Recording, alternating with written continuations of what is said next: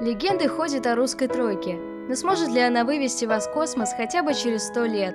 Говорят, именно такой вопрос прозвучал в адрес главы советской делегации на пресс-конференции Конгресса Международной Федерации астронавтики в 1954 году. В это время в СССР уже планировалось строительство космодрома Байконур – а спустя два года на нем успешно прошло испытание первая в мире межконтинентальная баллистическая ракета Р-7, созданная под руководством главного конструктора УКБ-1 Сергея Королева. Далее события развивались стремительно.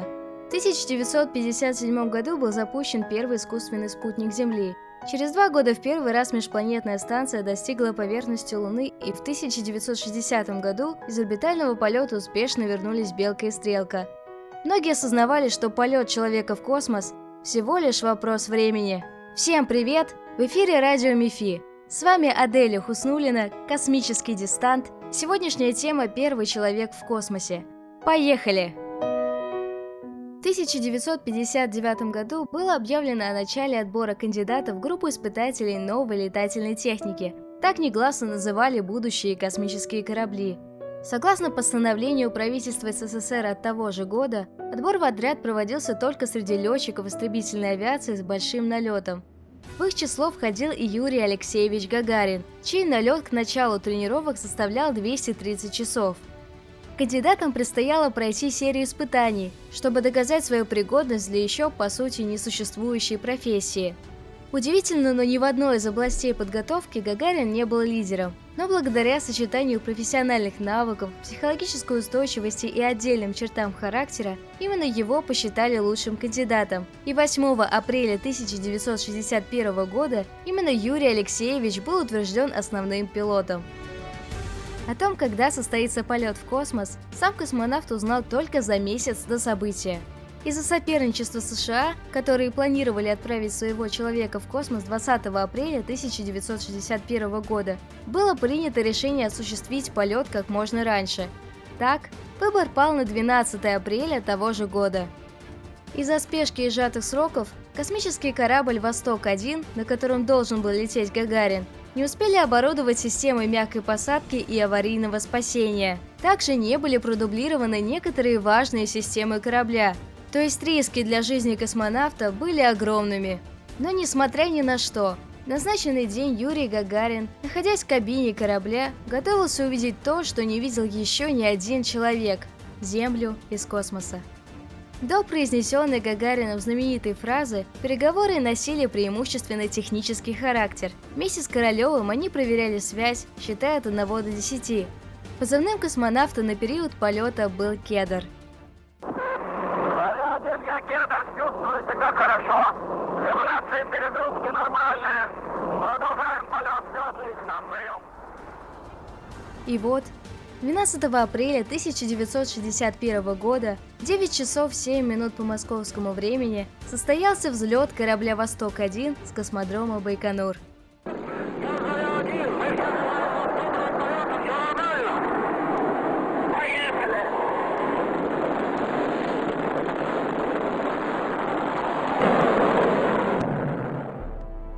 Дорогие друзья, близкие и незнакомые, люди всех стран и континентов, я испытал большое счастье быть первым в космосе, вступить один на один в небывалый поединок с природой.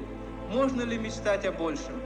Но вслед за этим я подумал о той колоссальной ответственности, которая легла на меня, первым совершить то, о чем мечтали поколения людей, первым проложить дорогу человечеству в космос. Назовите мне большую по сложности задачу, чем та, что выпала мне. И эта ответственность не перед одним, не перед десятком людей, не перед коллективом. Это ответственность перед всем советским народом, перед всем человечеством, перед его настоящим и будущим. Я говорю вам, дорогие друзья, до свидания. Как всегда говорят люди друг другу, отправляясь в далекий путь. Как бы хотелось вас всех обнять, знакомых и незнакомых, далеких и близких. До скорой встречи!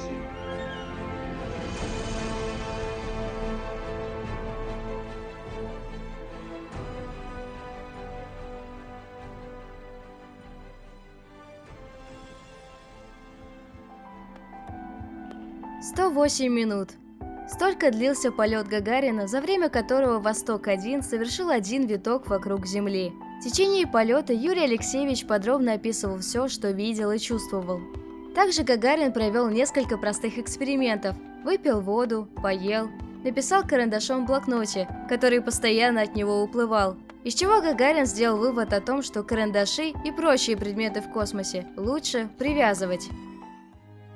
На Земле космонавта ждала медаль за освоение целейных земель, однако вручение пришлось отложить. Из-за сбоя в системе торможения корабль приземлился не в заданном районе Сталинграда, а в Саратовской области, неподалеку от деревни Смеловки, где Гагарина встретили всего два человека – жена лесника и ее пятилетняя внучка. А как же о первом полете человека в космос узнал мир? В 10 часов 2 минуты по московскому времени ТАСС передал сообщение о первом полете человека в космическое пространство. Всего было заготовлено три варианта текста. Первый на случай гибели космонавта, второй сообщавший о нештатной ситуации и экстренном приземлении, и третий рапортующий об успехе СССР. Именно это сообщение и было распространено по всему миру спустя 55 минут после начала полета. 12 апреля 1961 года в Советском Союзе выведен на орбиту вокруг Земли первый в мире космический корабль-спутник «Восток» с человеком на борту. Задержка была связана с тем, что в последний момент Никита Хрущев настоял на присвоении старшему лейтенанту Гагарину неочередного звания майора – Однако для публикации не было нужной фотографии, поэтому редактору ТАСС пришлось буквально на улице искать человека в форме майора. Правда, майор оказался артиллеристом, а не летчиком, но здесь на помощь пришли ретушеры. В итоге по миру разошлись фото Гагарина в новой, уже подходящей форме. Через некоторое время новоиспеченного героя Советского Союза направили в заграничную поездку с миссией мира.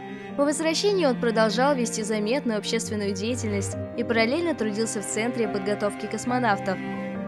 Полет Юрия Гагарина на Востоке-1 длился всего 108 минут. Но эти минуты перевернули весь мир, как и все представления о возможном и невозможном. Перед людьми открылась новая дорога, за пределы того, что принадлежит Земле – дорога в другой, еще неизведанный мир. И теперь это уже навсегда –